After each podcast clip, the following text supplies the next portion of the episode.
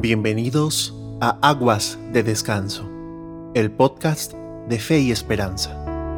Soy Alejandro Josán y quiero compartir un momento de paz contigo, si me lo permites. Estoy seguro que cada uno de nosotros nos sentimos afortunados de haber conocido a Cristo y de tenerlo como nuestro Dios y Salvador. Haya sido en nuestra adultez o juventud, compartimos un momento determinado que es el encuentro que Dios ha tenido con nosotros al buscarnos y al amarnos. Sea por un amigo, por un retiro, por una ocasión difícil, cada uno sabemos aquel día en que nosotros elegimos seguirlo. También estoy seguro a la vez que tenemos muchos amigos que en algún momento se hayan extrañado del cambio repentino en nosotros, algunos con sorpresa, quizás otros con un poco de crítica. Se extraña al amigo de antes, al hermano o hijo de antes. Empezamos a sentir que nos critican por profesar una fe basada en el amor y de una forma indirecta y casi sin quererlo, muchos de nosotros hemos imitado las etiquetas que nos han dado de cucufatos medievales o aburridos y hemos utilizado términos como rebeldes, paganos o personas del mundo para describir a nuestros supuestos perseguidores. Ahí yace la distinción entre ellos, los que no creen, y nosotros, los que creen. Constantemente vivimos en la gran mayoría de los casos una suerte de contraposición entre lo que predicamos y lo que los demás quieren o deciden creer. ¿Será esto lo adecuado o lo que quiere Dios? ¿Que vivamos en una constante guerra con los que no comparten nuestra fe? Te invito a unirte a mí, a cuestionar hoy día esta noción en este episodio de Aguas de Descanso titulado Ellos y Nosotros. Bienvenidos al primer bloque de Aguas de Descanso el podcast de fe y esperanza. Soy Alejandro Josán y en este bloque veremos el panorama de este tema a través de los ojos de Cristo.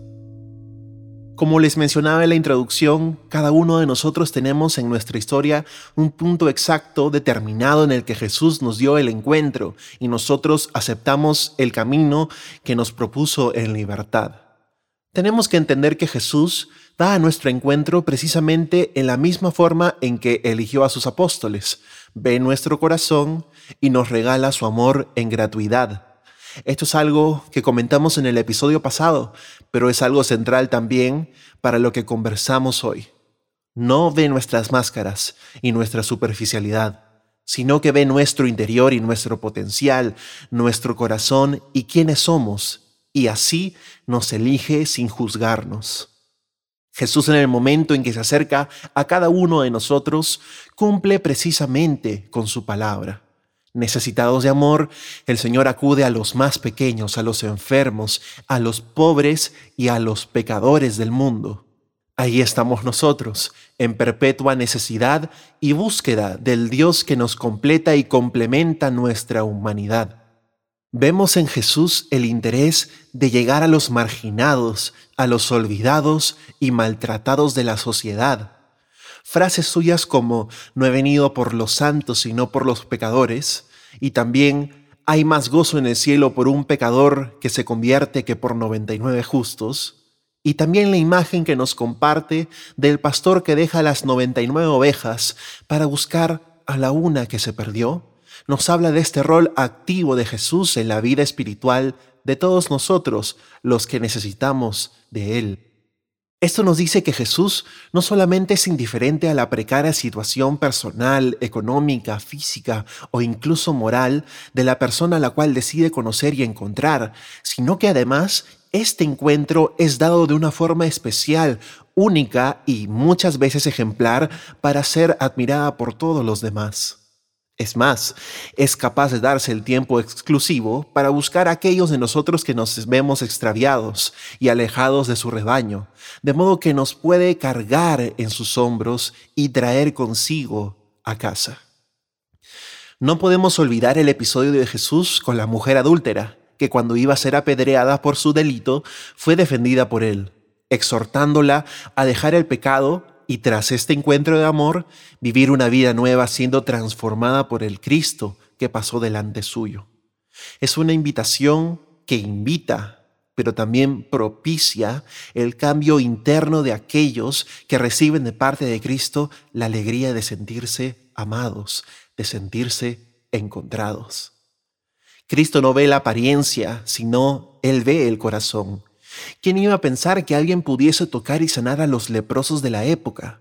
Enfermos tildados de condenados por pecados de sus padres, eran personas maldecidas a una vida indigna, rechazados por toda la sociedad.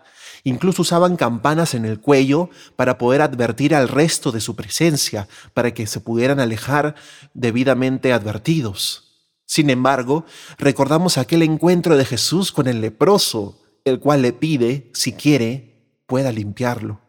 Jesús accede sin titubear, incluso mirándole y amándole. Dios ve en el pecador una oportunidad. La frase no hay santo sin pasado ni pecador sin futuro cobra en la persona de Cristo un significado pleno.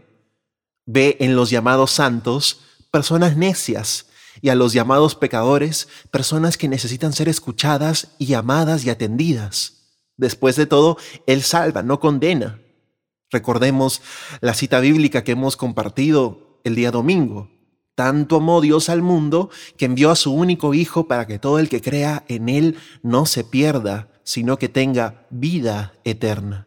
Y así vino a nosotros, a los que más estábamos perdidos, para salvarnos. ¿Recuerdas al ladrón bueno? Jesús al ver su fe le promete que estará junto a él cenando en el paraíso. ¿Recuerdas a María Magdalena, la mujer que tenía siete demonios que, ya siendo liberada, es la primera persona en contemplar a Jesús resucitado? ¿Recuerdas a Simón Pedro? Negó a Jesús tres veces y sin embargo fue perdonado y puesto nuevamente a la cabeza de la iglesia. Debes estar imaginándote lo que quiero decir. Evidentemente, para Jesús no existen distinciones en cuanto a quienes estamos de un bando o del otro. Después de todo, todos somos pecadores. Nadie se salva, todos lo somos. Más bien, Jesús hace de los más grandes pecadores los más grandes santos. Y de seguro, de uno de estos santos, eres devoto el día de hoy. En los bloques que vienen quiero poner todo esto en perspectiva a lo que venimos a hablar. Tan solo quiero recordarte el mandamiento nuevo que nos dejó el Señor. Ámense los unos a los otros como yo los he amado. Si Dios nos amó, nos eligió, nos llamó sin ver nuestro pecado ni nuestra condición, ¿acaso no deberíamos hacer lo mismo con lo demás? Ámense los unos a los otros como yo los he amado. Te lo dejo para que reflexiones. En el próximo bloque hablaremos de cómo esto que hemos compartido muchas veces no es puesto en práctica en la forma en que vivimos como iglesia, tanto para adentro como para afuera. La iglesia en salida. Ya volvemos con más aguas de descanso.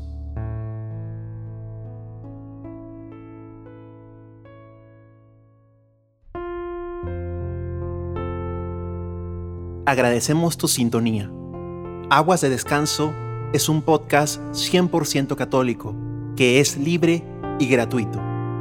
Por tal motivo, si deseas, puedes colaborar con este proyecto y también con todas las iniciativas que yo, Alejandro Josán, realizo también en mi página personal. Puedes hacerlo a través de PayPal en la dirección paypal.me slash donde puedes donar libremente. También está habilitada la nueva plataforma Patreon. La puedes encontrar como patreon.com slash Alejandro donde puedes acceder a beneficios exclusivos del podcast de Fe y Esperanza, Aguas de Descanso, así como el contenido que genero en mi red personal, Alejandro Josán. Muchas gracias por colaborar y permitir que Aguas de Descanso sea libre y gratuito. Volvemos para el segundo bloque.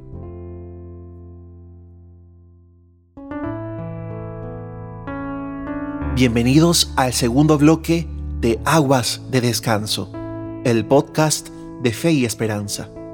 Soy Alejandro Josán y en este bloque quiero hablar del ellos y nosotros. Hablemos de compartir y predicar nuestra fe. Se habla de evangelizar todas las naciones, un deseo ferviente seguramente en muchos de nosotros, dado por el mismo Cristo como misión. Estoy seguro que esta misión causa un deseo en muchos de nosotros, el coloquialmente llamado querer comerse al mundo de un solo bocado, y en este caso en específico, de que todos crean en lo que creemos nosotros. Mas muchas veces nos encontramos que terminamos por contentarnos con aquellos que son más afines a nosotros y a los que de una u otra manera comparten algo de nuestra fe. ¿No te pasa que en tu grupo o parroquia los eventos o jornadas o retiros terminan por darse a las mismas personas de siempre? Es decir, nos predicamos a nosotros mismos. ¿No te pasa que con el paso del tiempo incluso han dejado de añadirse más personas al grupo o incluso disminuyendo sustancialmente el número de integrantes con el paso de los años?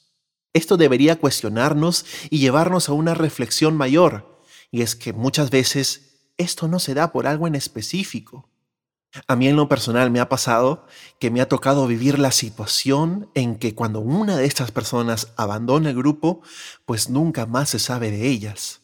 Nadie los llama, nadie les pregunta cómo están, nadie siquiera se preocupa pues cómo le va en su trabajo, en su día a día, y estas son personas que han estado en este grupo por años.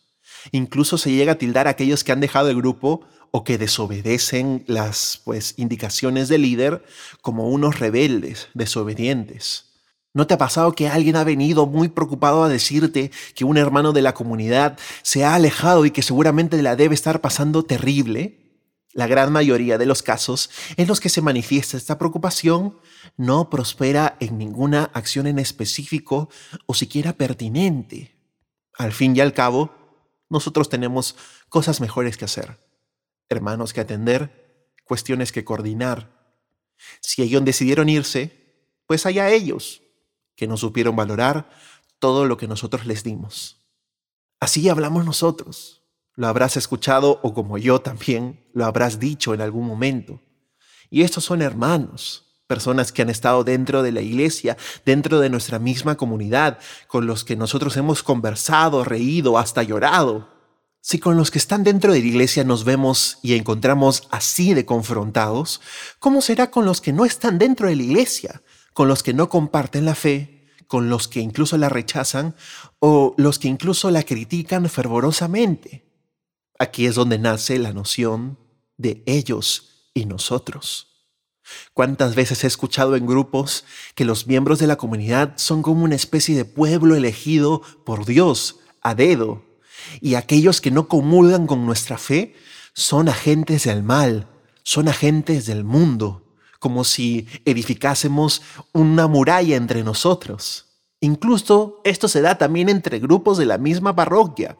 Llegamos a antagonizar a algunos porque no comparten el aparente fervor de nuestra predicación o porque no se alinean a la espiritualidad de nuestro propio grupo.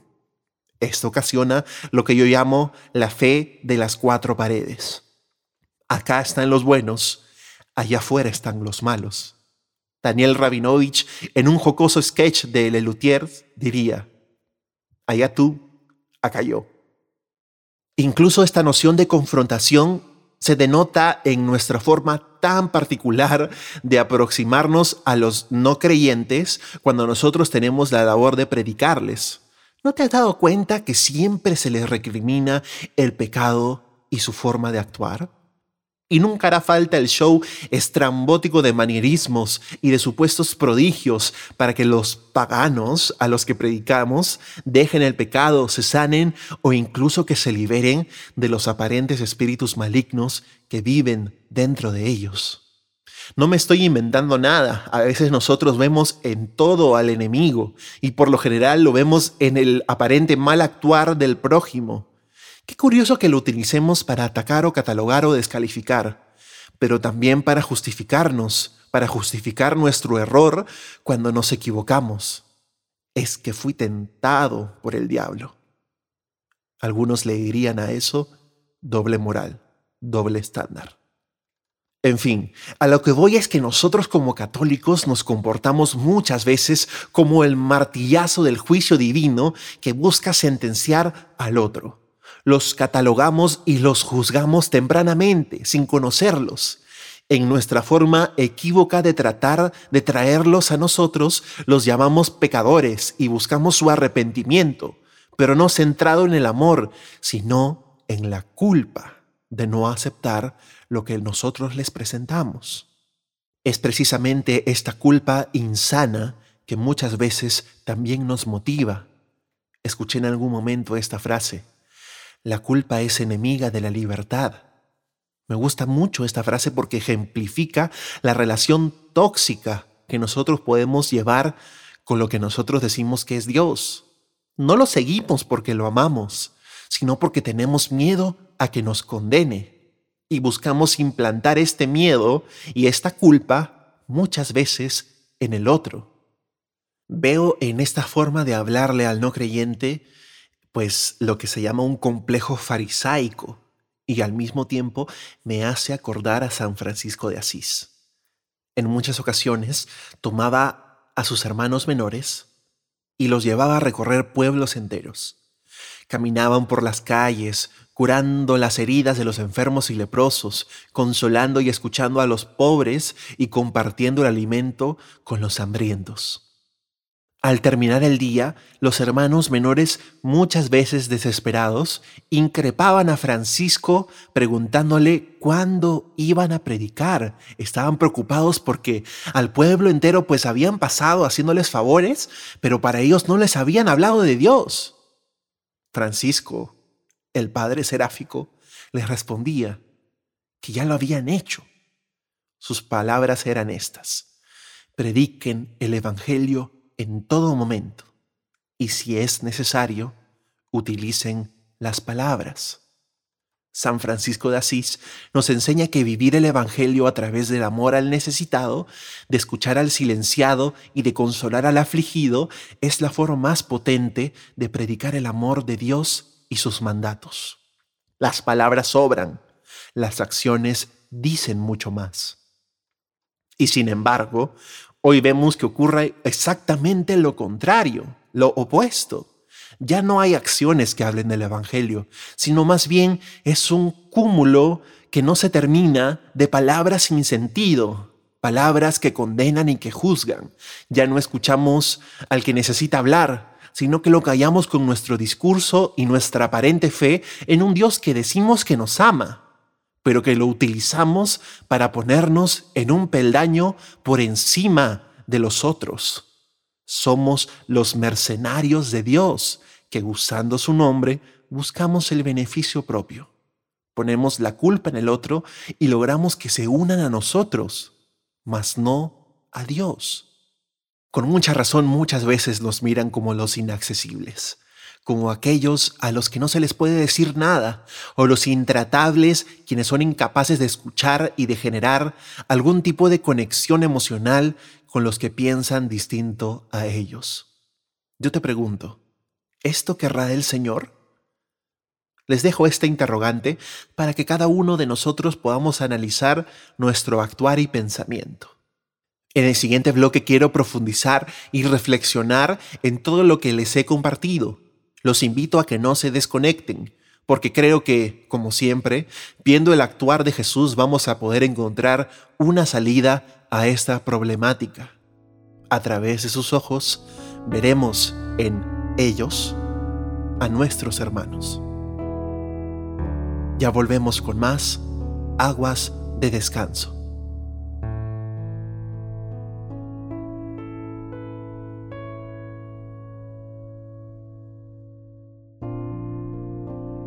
No te pierdas de todas las novedades del podcast de Fe y Esperanza, Aguas de Descanso. Síguenos en Facebook como Aguas de Descanso y en Instagram como arroba Aguas de Descanso. También en nuestra plataforma de Anchor, anchor.fm slash Aguas de Descanso. También yo, Alejandro Josán, estoy en Facebook e Instagram. Puedes seguirme como Alejandro Josán para estar al tanto de mis novedades y de los conciertos en vivo que realizo. Josan es J-O-S-A-N. También puedes buscarme con el mismo nombre en Spotify y todas las plataformas digitales, incluido YouTube, para escuchar mi música. Muchas gracias por encontrarte conmigo en Aguas de Descanso.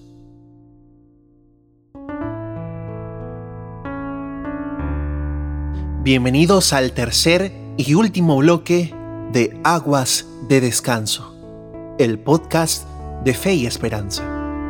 Soy Alejandro Josán y en este bloque quiero hacer una reflexión final de todo lo que hemos aprendido y compartido el día de hoy.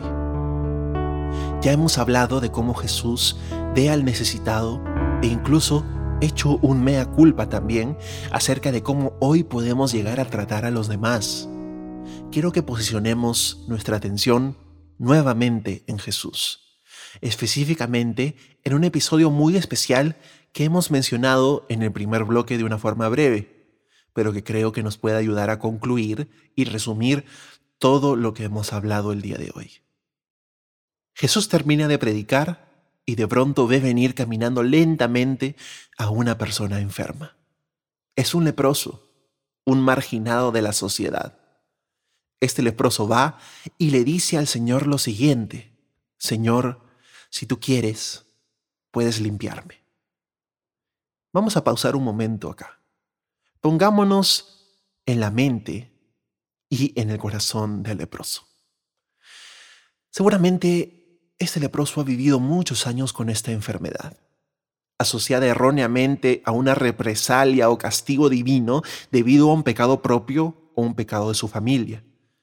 Seguramente vive con otros leprosos porque eso es lo que pasaba en la época. Ellos todos eran catalogados como la escoria de la sociedad, los condenados, todos los veían con asco y los juzgaban y los insultaban.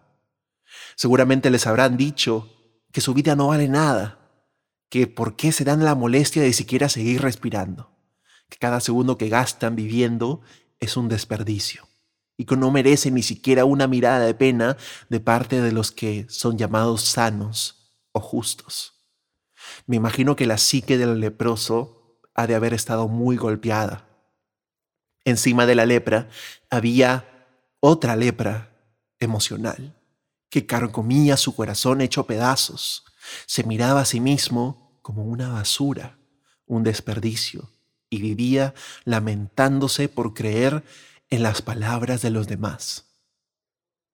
Es entonces que escucha de un tal Jesús de Nazaret, aquel que sana enfermos y resucita muertos.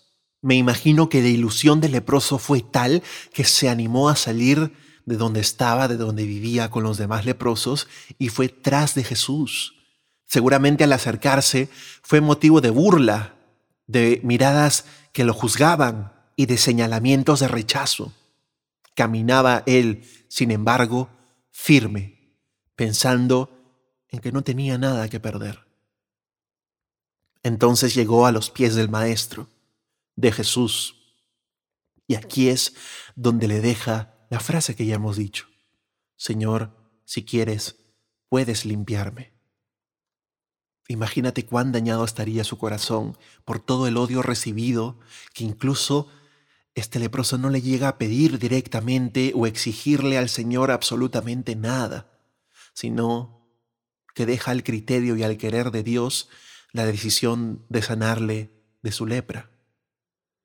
Es en ese, si quieres, que también el leproso está entregando su corazón hecho trizas, hecho pedazos, por todas estas palabras de rechazo, de odio y de juicio temerario recibidas por todos los años que ha padecido esta enfermedad. Él presenta ambas lepras a los pies de Jesús. Y es que Jesús Aquí mira al leproso, lo mira y lo ama y le dice, sí quiero, quedas limpio. Y es que Jesús siempre va a querer limpiar a sus hijos, porque no ve la lepra de su piel, sino el corazón que yace herido detrás, que necesita ser curado y sanado de todo el rechazo recibido por aquellos que lo han maltratado. Es con todo esto que quiero llevarte a esta reflexión. ¿Quiénes somos nosotros en esta historia?